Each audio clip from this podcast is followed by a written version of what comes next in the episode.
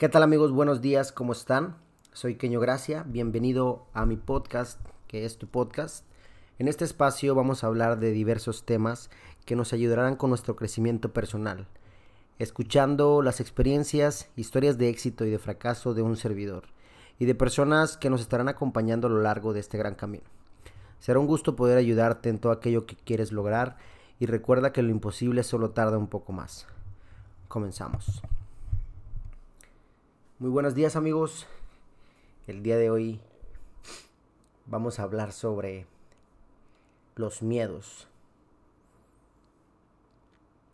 Fue un batallar para iniciar este este nuevo episodio porque me di cuenta que me borraron algunos episodios en, en Spotify y creo que la razón era por la melodía del, principio, del principio, pero no sé, hay unos que no me los borraron, entonces no entiendo,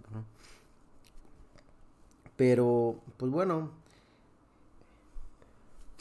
el día de hoy quiero hablar sobre los miedos. Discúlpenme si se escucha un poco el moco, si se escucha un poco eh, de tos en el audio, pero estoy enfermo, un poquito enfermo porque se me ocurrió ir a jugar fútbol ahorita. Pero bueno. El miedo. El miedo es...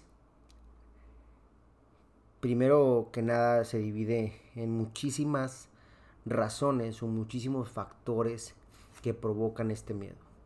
El primero, como yo lo veo, es eh, a lo mejor un trauma que tuviste de pequeño y que a lo mejor no has enfrentado y que ni siquiera sabes por qué tienes ese miedo, simplemente tienes miedo.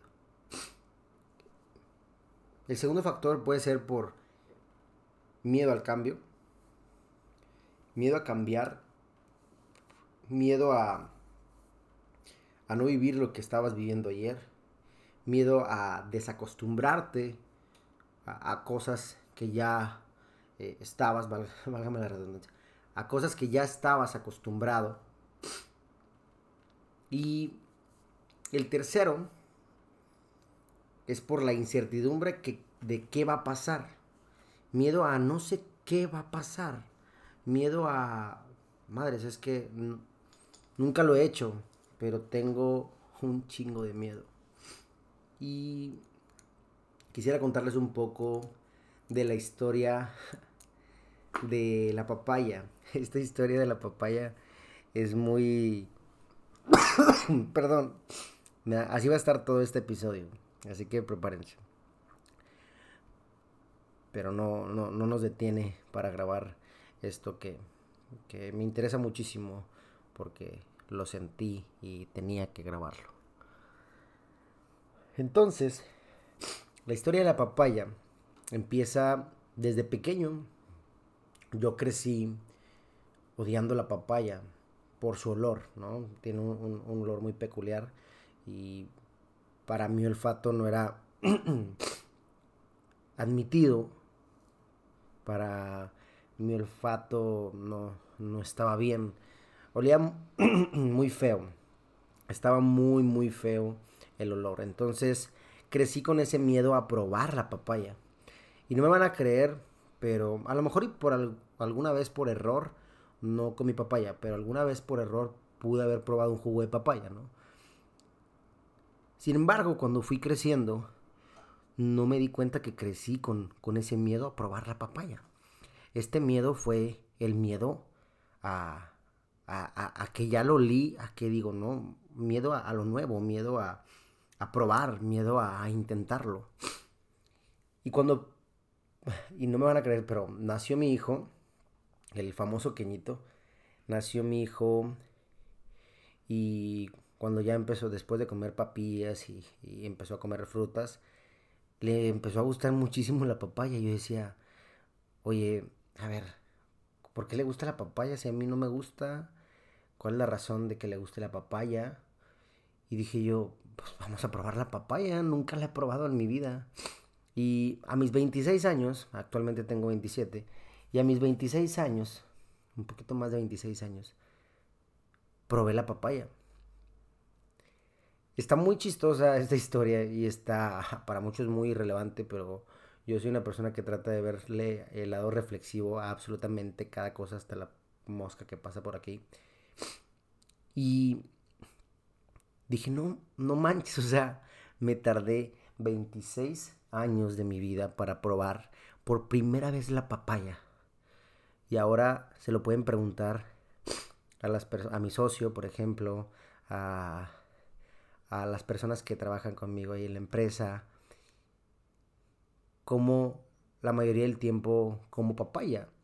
Primero porque para mí eh, me sirvió muchísimo en cuanto a la digestión, ¿no? Y segundo, me, empezó a encantar el, sabor a papaya, no sé. Está, está un poco raro. Pero durante 26 años no probé la papaya. ¿A qué voy con esto, no? No es como que la historia relevante no es probé la papaya. La historia relevante es eh, lo reflexivo y, y lo metafórico que hay en el trasfondo de esto. Muchas veces crecemos pensando que no somos buenos para algo. Muchas veces nos hacen creer las personas que no somos buenos para algo. Y les platico. Uno de mis miedos más grandes, y a comparación de la papaya, que no tiene nada de. O sea, no es como que me vaya a morir o, algo por no haberla probado o por probarla. Pero uno de los miedos más grandes que yo tuve, pues fue que crecí desde pequeño pensando todo lo que me decían mis maestros, pensando todo lo que me decía mi familia y pensando lo que yo mismo me decía todos los días, el cual era un burro. Yo era un burro en la secundaria, era un, un, joven muy inquieto, un adolescente muy inquieto, y, y entonces eso lo, lo conté en mi primer episodio del podcast que en el primer episodio del podcast que lo borraron, por cierto, entonces no lo van a poder escuchar otra vez. Por el momento en lo que eh, entiendo este, este detalle y, puedo encontrar alguna solución. O grabarlo de nuevo.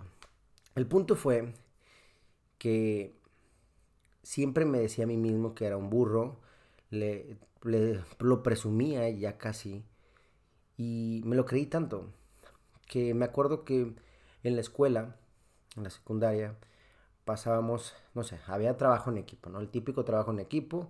Siempre hay, hay personas diferentes en, un, en, un, trabajo en equipo. La persona que quiere controlar todo y que dice yo lo hago mejor, ¿no? Porque nadie sabe hacerlo y porque yo soy bien inteligente académicamente. La persona ¿sí? Que, que dice yo llevo la, cartulina o ese tipo de cosas que, que sí son importantes, pero pues bueno, le, juegan ahí al vivo. La tercera, que es la persona que expone, ¿sí? Que, pasa a, a, exponer, ¿no? Y muchos creerán que yo era esa persona, pero no. Y la cuarta persona, que es el que no hace nada, absolutamente nada, pero se lleva muy bien con los otros tres que hasta con, los geeks. Se lleva muy bien con todos, pero no hizo nada en la presentación. Entonces dicen, pues, pues cámbiale, ¿no? A la, presentación desde ahí, desde la, desde la computadora. Entonces yo era el que le cambiaba a la presentación. Estaban explicando y me decían, cámbiale, le cambiaba, ¿no? Ese era yo. Por un miedo muy grande que era creerme que era un burro porque la mayoría de las personas me lo hacían, eh, me hacían creer eso, ¿no? La, la, te digo, la familia, los maestros, mis compañeros y yo mismo, ¿no? Para mí era un orgullo ser el más burro. No sé por qué lo presumía. Y siempre crecí con ese miedo. A veces pasaba a dar la presentación y decía, no. Yo me acuerdo que solamente di una presentación en sexto, que era del ADN. Y, y me aprendí todo de memoria porque no sabía exponer. Entonces me tuve que aprender todo de memoria, me acuerdo. O sea, me acuerdo hasta cómo era ácido desoxirribonucleico, una cosa así. Y me, me, acuerdo desde chiquito porque me lo aprendí de memoria toda esa presentación, la estudié, la ensayé, pero no fui muy bueno exponiendo. ¿Por qué? Porque en este equipo me tocaban mis amigas y mis amigas eran, eh, eran muy inteligentes. Eh, les mando un, un, saludo y un abrazo. Era Erika, Stephanie y Lilian. No tengo entendido si había alguien más, pero yo me acuerdo de esas tres. Entonces, ellas sí eran muy inteligentes. De hecho, fuimos a, la Universidad de Medicina para entrevistar a un doctor, creo. No recuerdo muy bien. Yo nada más estaba haciendo acto de presencia y tuve que aprenderme una parte de la presentación. Esa fue la primera vez que di una presentación en un auditorio y me estaba cagando de miedo. Literal con esas palabras, me estaba cagando de miedo. Entonces fui, fui entendiendo que lo mío no era eso. Fui entendiendo que lo mío no era eso porque me dieron demasiados nervios. Y bueno, fui creciendo. Eh, me dirigí por otros caminos. Me gustó el deporte, no me gustaba mucho eso, parte de las conferencias. Y como cuento en mi primer episodio, entré una empresa donde tenía que aprender a vender y donde tenía que dar presentaciones. Entonces iba a ser las dos cosas que más odiaba y las dos cosas que más me daban miedo.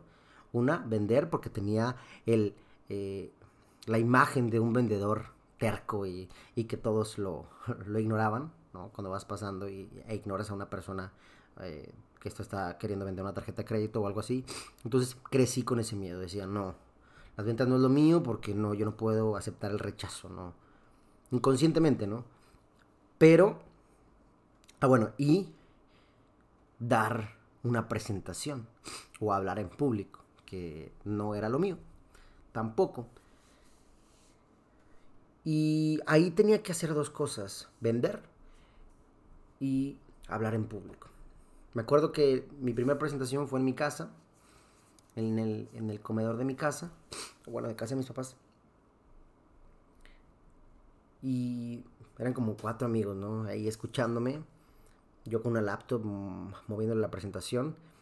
Y posterior a eso en la cochera, con la televisión de mis papás, dando una presentación a más como 15 personas, 20 personas y después ya en un auditorio como 40, 50, 60 personas en la Canaco de Monterrey y después todo todo se fue fue caminando muy bien, no era el mejor orador, la verdad, mi lenguaje corporal no era muy bueno.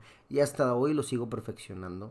Y mi comunicación no era tan efectiva, no tenía muy bien desarrolladas las técnicas que se necesitaban usar, pero tenía las ganas de aprender. Y tenía algo, la gente le gustaba escucharme, salía o terminaba una presentación y se acercaba gente conmigo. Decía, pues algo tengo, no sé si es mi timbre de voz, no sé si es mi modulación, no sé si son las palabras que digo, el conocimiento que tengo, la información que estoy comunicando, no sé qué era. Sin embargo, algo me hacía como llenarme de energía al terminar una presentación. Y Después terminé en Querétaro, en Juriquilla, dando una presentación a más de mil personas. Que por cierto, no terminé mi presentación. Esta presentación se llamaba La bendición del fracaso. Hablaba de mi vida hasta los 23 años. O sea, mi vida de un año hasta los 23 años. Se llamaba La bendición del fracaso. Eh, posterior a eso, empecé a, a trabajar muchísimo. Y el título de mi libro, de hecho, se llama La bendición del fracaso. Mi libro que sigue en pausa porque he postergado muchísimo. Y siempre me quedé con ese pensamiento, la bendición del fracaso, la bendición del fracaso y la bendición del fracaso. Total, la vida me llevó a otro camino, o yo decidí tomar otros caminos. Nació mi hijo, tuve que eh, eh, decidir emprender lo cual ya no me daba miedo, había perdido el miedo a, tocar puertas, a, hablar con alguien. Y, bueno, logré eso, ¿no? Logré vencer ese miedo. El miedo a hablar en público, el miedo a vender. Hoy en día, uno de mis sueños más grandes es ser eh, uno de los conferencistas más reconocidos de todo el mundo, que sé que lo voy a lograr aunque suene muy egocéntrico, pero es algo que, que lo estoy decretando y me lo estoy diciendo a mí mismo eh, para que no lo, lo tomen así. Y si lo toman así, pues bueno, ya depende del criterio de cada quien. Y bueno, mi peor miedo o mi mayor miedo se convirtió en mi mayor sueño.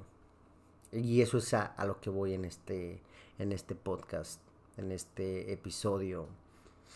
Creo que muchas veces cuando decidimos enfrentar nuestros miedos, nos damos cuenta, o podemos descubrir más bien, podemos descubrir una de las mayores habilidades o de las mejores habilidades que tenemos. Dicen que cuando nacemos, el universo, Dios o en quien creamos, nos entrega ciertos dones. Pero es nuestra tarea ir descubriendo conforme va fluyendo la vida estos dones.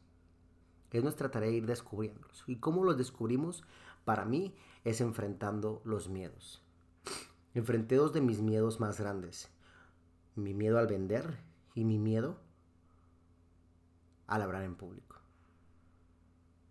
Hoy en día uno de mis mayores sueños es ser un conferencista reconocido en todo el mundo. Y estoy empezando ese, esa carrera ya. Y segunda, tengo una empresa que se dedica a vender, a desarrollar y comercializar franquicias. Y hemos vendido más de 150 franquicias alrededor de todo México y algunas partes de Latinoamérica. Entonces, ¿cómo mi mayor miedo se transformó en a lo mejor mi mayor habilidad, mi mejor habilidad? Porque decidí enfrentarlo. ¿Qué fue lo que pasó y por qué comenté la historia de la papaya? Y de hecho quería ponerle el título algo así como de la papaya, que fuera así algo extraño. Pero es verdad. Me tardé 26 años de mi vida para probar la papaya y darme cuenta que me encantaba. Y me tardé 23 años de mi vida, o bueno, 21 años de mi vida, casi 22, para darme cuenta que me encantaba hablar en público. Y que a pesar de que sientes nervios y que a lo mejor no eres el mejor orador, tienes las ganas y te encanta estar en un escenario. Te llena de energía y de adrenalina. ¿Y quién diría que después también de 21, 22 años, me fueran a encantar las ventas. Las ventas hoy en día eh, ya no se usan con las técnicas obsoletas. Las ventas hoy en día son, una magia, ¿no? El arte de vender es algo que amo y lo hago todos los días en mi empresa con todo el equipo de ventas. Desarrollamos estrategias y eso es algo que nos encanta. Entonces, ¿cómo fue que mis mayores miedos se convirtieron en hoy en día algo que me da de comer, que son las ventas por parte de mi empresa y en mi mayor pasión que es hablar en público, ser conferencista. Tengo una reflexión y una conclusión a esto que es decidí enfrentar mi mayor miedo. Hace una semana di una conferencia y, en la UR. Y la conferencia decidí llamarla de nuevo La bendición del fracaso. Nada más que en esta ocasión sí la terminé, no como en cuando fui a Querétaro. No la terminé, de hecho, porque no sabía mm, entender mis, eh, bueno, estructurar mis tiempos y estructurar mis ideas. Y, perdón, se escuchó horrible mi tos. Y cuando di esa presentación de la bendición del fracaso, pues bueno, ya, ya había cuatro años más, ¿no?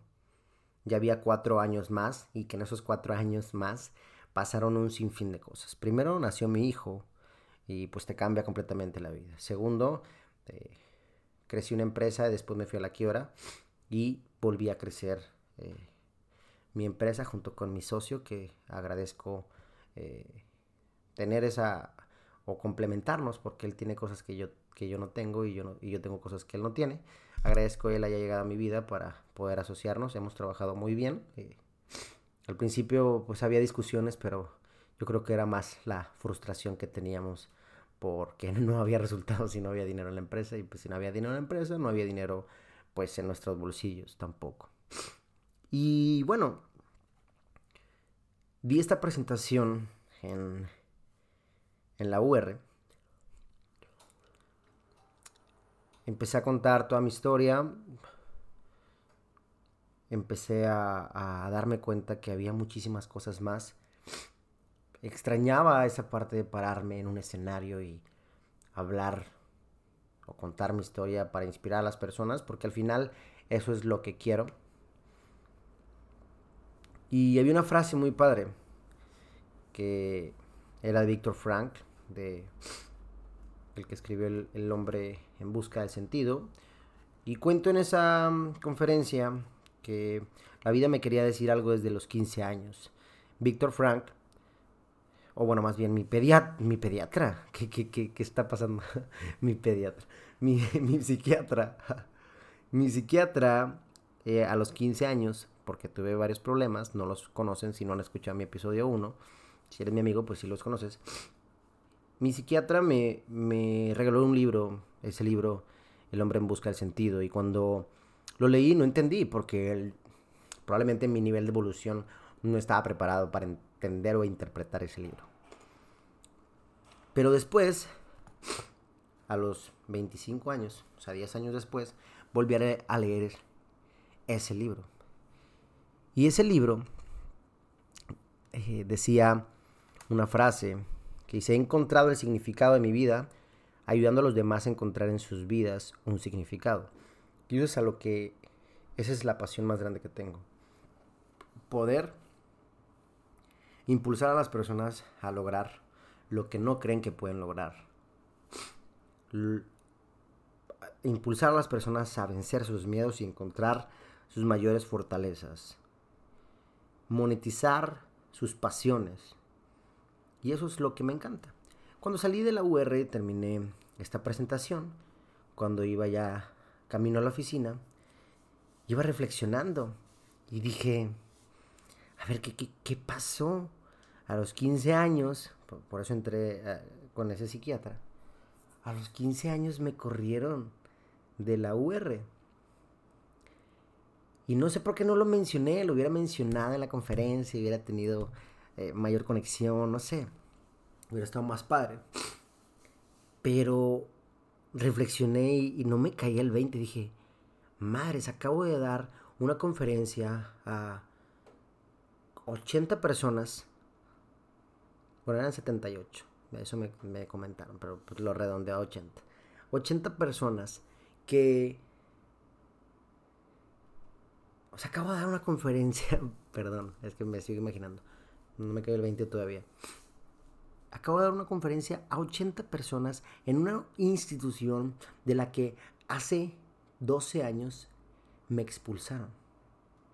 ¿Cómo puede ser posible que una persona sin futuro, una persona sin sueños, una persona con miedos, una persona que expulsaron de una institución vuelva después de 12 años a dar una presentación a más de 80 personas, incluyendo la directora de carrera y, y otra maestra que estaban ahí.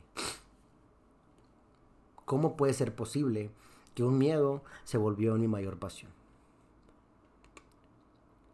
Y esa es la conclusión. La conclusión es enfrenta Enfrenta tus miedos. Porque si los enfrentas, se pueden convertir en lo que te den de comer, en lo que te da, en lo que te da dé de comer eh, hoy en día. Cuando te enfrentas a tus miedos, conoces rincones de tu persona que no conocías. Cuando enfrentas tus miedos, no existe nada que te pueda detener después. Cuando enfrentas tus miedos, conoces el verdadero sentido de la vida. Cuando enfrentas tus miedos y los vences y, después te tumban y los vences de nuevo. Cuando enfrentas todo esto, aprendes a conocerte más internamente. Empiezas a quitar tus propios límites de la cabeza, de todo eso que no te deja avanzar. Cuando enfrentas tus miedos, literal, te conviertes en otra persona y nunca vuelves a ser la persona que eras ayer, que no se había atrevido a vencerlo. Entonces mi consejo para todos ustedes es, si tienes un miedo, atrévete, arriesgate y lucha para vencerlo. Porque los miedos o el miedo no es nada más que la carencia de valentía. Y lo único bonito del miedo es que a través de eso podemos conocer lo valiente que somos. Les mando un abrazo. espero no se hayan aburrido con esta plática, con este episodio. Pero son las doce y media. Y estoy muy contento por volver. Necesitaba un respiro en mi vida. Una disculpa por haberles fallado. Tampoco es como que se mueran todos por escuchar mi podcast. Pero una disculpa, una disculpa enorme estoy comprometido al 100% de empezar a hacer esto. La llama que se había apagado por mucho tiempo o que muchas personas apagaron, volvió. Y la semana pasada me volví a sentir pleno. Volví a sentir que era yo. Volví a sentirme queño gracia. Volví a sentirme esa persona sin límites. Volví a sentirme esa persona soñadora, ese loco soñador que se enciende y que inconscientemente me decía, cabrón, aquí estoy dentro de ti, solamente ábreme la puerta para salir y vencer el puto mundo juntos. Ese soy yo. Y quisiera dejarlos con la frase que más amo, que dice, lo imposible solo tarda un poco más. Y es muy cierto. Hace un año, entre agosto y septiembre, me encontraba en depresión. Mi papá es doctor y me dio antidepresivos. Y no sabía y no entendía por qué estaba viviendo esa situación. Y es que cuando te dicen todo pasa por algo, no vas a entender y, y no vas a encontrar ese algo inmediatamente. La vida es un proyecto y conforme vas viviendo ese proyecto te vas dando cuenta de cosas que debías hacer o cosas que no debías hacer. Y hoy en día entiendo el por qué, por qué pasó todo eso. Hoy en día soy quien soy gracias a todos esos fracasos y gracias a todas esas experiencias, malas decisiones y gracias a todas esas personas que se han cruzado en mi camino eh, y han impactado de manera positiva o negativa. Gracias a todo eso, soy el día, soy hoy en día quien quiero ser. Soy hoy en día yo mismo. Soy hoy en día lo que más amo en este mundo. Les mando un abrazo nuevamente y espero tengan, sigan teniendo una excelente semana.